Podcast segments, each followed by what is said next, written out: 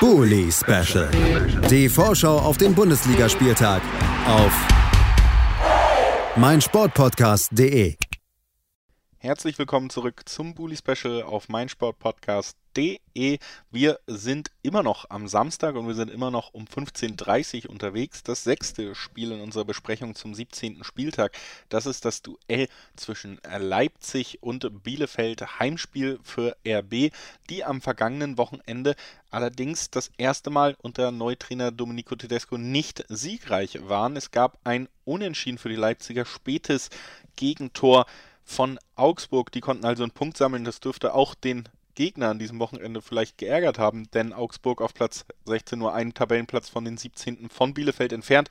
Die konnten damit nur zwei anstatt drei Punkte gut machen, denn sie haben gegen Bochum gewonnen. 2 zu 0, also ein positives Ergebnis, mit dem Eva Bohle vom Zweite Bundesliga-Podcast hier heute bei uns ist. Hallo Eva. Hallo, ich freue mich sehr. Es war, äh, ich dachte erst, diese englische Woche läuft katastrophal. Ich hatte auch keiner, keinerlei Hoffnung mehr für ähm, ja, dieses äh, Spiel am, am Dienstag. Ich weiß gar nicht mehr, was ich für Arminia getippt Hatte ich für Arminia getippt? Habe ich für Bochum getippt? Ich weiß es nicht mehr.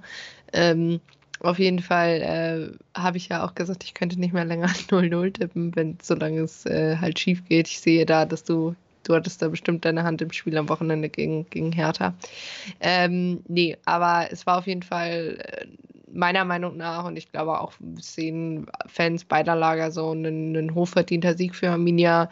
Ähm, man hat eben wieder das geschafft, was ich vorher die Wochen immer angesprochen habe. Gut den Bremern, den Bremern, den Gegnern das Spiel nehmen. Es ist Weihnachten, ist, nee, ist nicht gut für.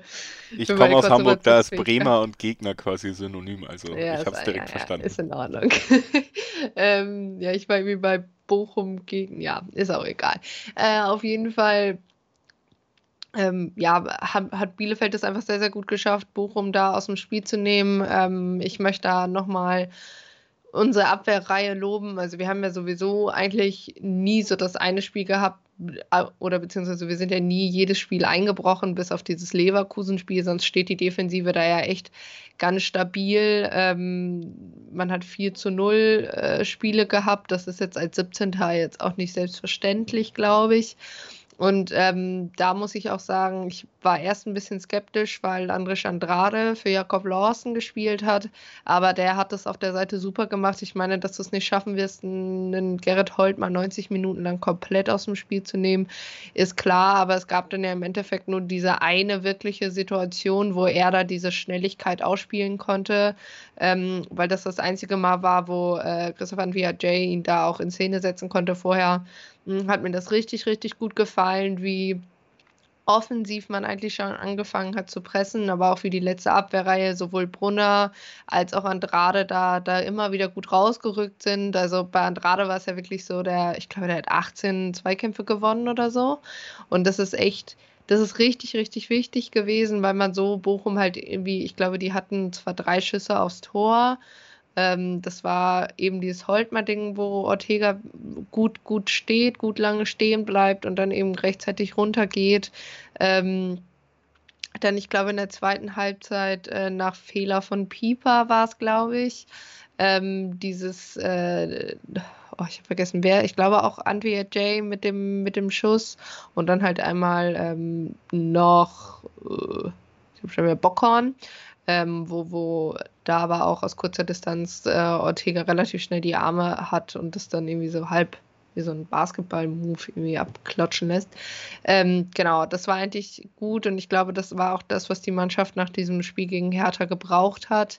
Ähm, man muss dazu noch sagen, Serra und Krüger vorne relativ schwach, aber ähm, ich sag mal so, ich glaube, es hätte auch nichts gebracht, Kloster 90 Minuten reinzuspielen, weil du halt äh, reinzustellen, wenn du einfach gesehen hast, sobald er auf dem Platz war, der hatte Kraft, der hatte Power und der hatte richtig, richtig Bock. Und ich glaube, das, das brauchte das dann noch, um dieses äh, zweite Tor auch zu, zu erzielen. Da, da, ist, da kommt die Flanke ja von Klos. Ich saß tatsächlich ähm, auf der Seite von wo Klos dann kam und dachte mir, oh Gott, bitte keine Flanke von Klos. Und dann saß die ja relativ gut da bei Wimmer. Und ich meine, da muss man ja auch sagen, da profitieren wir von dem einen schlechten Spiel, was Manuel Riemann in dieser Saison hatte. Aber wie gesagt, also ich glaube, wenn man das Spiel ganz sieht, Erste Halbzeit viele Fehler bei, auf beiden Seiten auch. Ich meine, Bochum hat immer wieder diese Querpässe gespielt, die super ungenau waren. Und Bielefeld hat die dann halt einfach nicht genutzt. Ähm, das war halt einfach in der zweiten Halbzeit besser. Ähm, da haben mir viele, viele Spieler, vor allem aber eben diese Viererkette hinten, äh, extrem gut gefallen. Und das macht ein wenig Hoffnung, weil klar, auf der einen Seite war ärgerlich, dass Augsburg da jetzt den Punkt geholt hat. Auf der anderen Seite sieht man eben auch, dass. Ähm, ja, nach diesem, nach diesem 4-1-Sieg von Leipzig eben noch nicht alles glänzt unter Tedesco. Also die erste Hälfte war definitiv gut und da hätten sie auch mehr Tore machen müssen.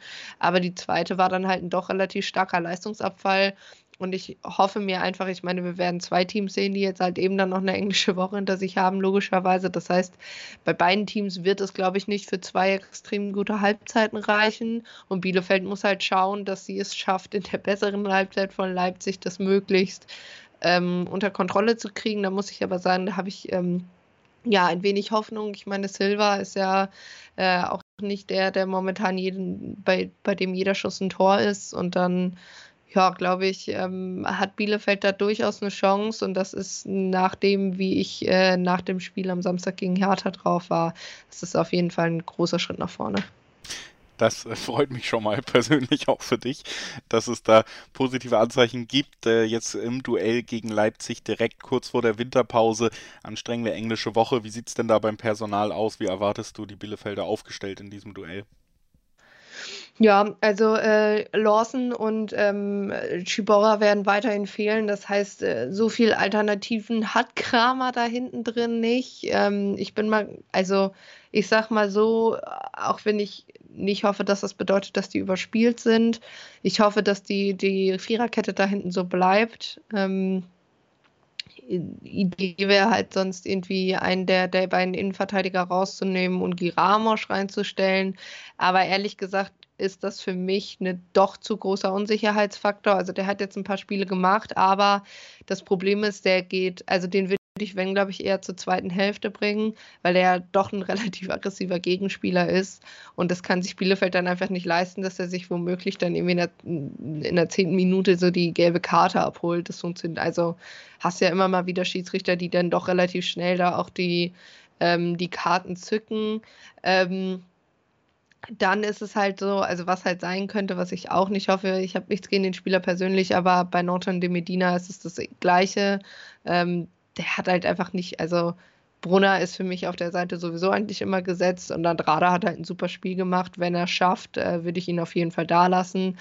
Ähm, ich bin mal ein bisschen gespannt, was, was Kramer da jetzt im Mittelfeld veranstaltet, ähm, weil ja, also ich meine, eigentlich kannst du halt Serra und Krüger da nicht so drin lassen, ähm, weil es dann doch ein bisschen zu schwach war und du kannst halt nicht die ganze Zeit hoffen, dass die Reihe hinter den Stürmern die Tore macht. Äh, worauf ich ein wenig hoffe, ist äh, die Rückkehr von Sebastian Vassiliadis. Der ähm, war zwar, der war Dienstagabend auch schon wieder im Kader, aber ich gehe mal davon aus, Kramer wollte da auch nicht riskieren, dass da ähm, ja, irgendwelche Long-Covid-Symptome provoziert werden. Äh, laut der Pressekonferenz heute ist, äh, hat er jetzt immer mittrainiert und wenn, wenn es quasi beim Abschlusstraining auch so wirkt, dass er halt auch wirklich durchhalten kann, ist er, so wie ich es verstanden habe, eine Option für Samstag. Ähm, ich ich fände es sehr gut. Ich finde, er macht einfach die Bälle da fest wie kein zweiter, obwohl äh, Manuel Prietl auch ein gutes Spiel hatte ähm, gegen Bochum. Äh, und sonst, ja, ich glaube, ich, ich würde tatsächlich mal einen Doppelsturm Klos Serra sehen wollen. Ich glaube, dass es beiden helfen könnte, die sich miteinander mitziehen. Ähm, gut, Lasma hat sich halt einfach durch sein Tor gegen, gegen Köln ja so ein bisschen empfohlen, war jetzt gegen Hertha natürlich jetzt auch nicht der Heilsbringer, aber gut, das, das Spiel haken wir auch einfach mal ab. Ähm, von daher, ich bin mal gespannt. Ähm, ich hoffe, dass wir irgendwie mal in der Winterpause jemanden holen, der Standard schießen kann.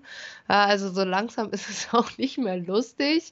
Also es ist ein bisschen kontraproduktiv, einen Trainer zu holen, der Standard trainieren soll, aber dann kann diese Mannschaft keine Standard schießen. Höhepunkt war, glaube ich, das Ding von Wimmer, das direkt ins Aus ging Dienstagabend.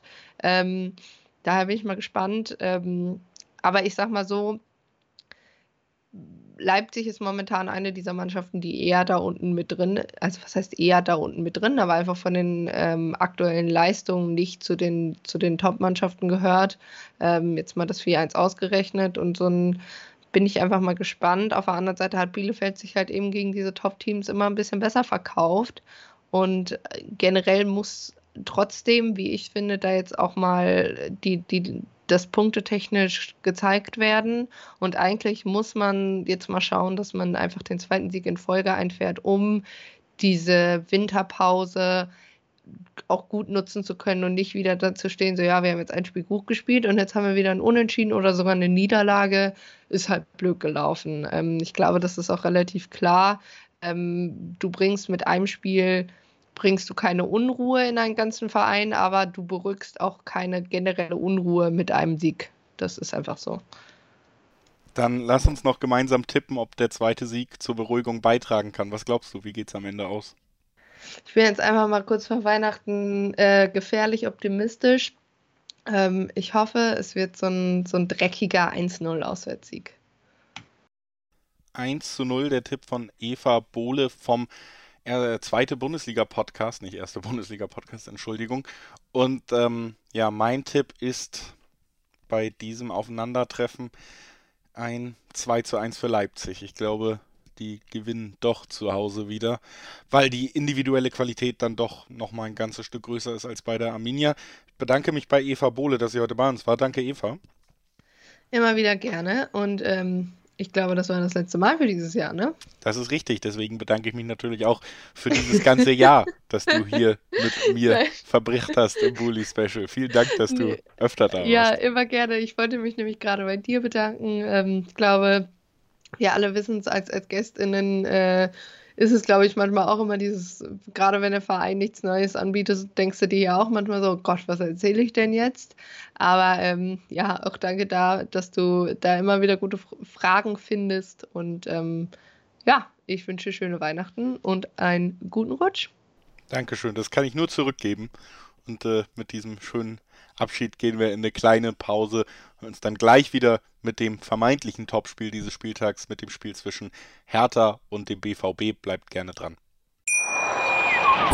Wie baut man eine harmonische Beziehung zu seinem Hund auf? Puh, gar nicht so leicht. Und deshalb frage ich nach, wie es anderen Hundeeltern gelingt, beziehungsweise wie die daran arbeiten. Bei Iswas Dog reden wir dann drüber. Alle 14 Tage neu mit mir, Malte Asmus und unserer Expertin für eine harmonische Mensch-Hund-Beziehung, Melanie Lippisch. Iswas Dog mit Malte Asmus. Überall, wo es Podcasts gibt. Bully Special. Die Vorschau auf den Bundesligaspieltag auf meinsportpodcast.de.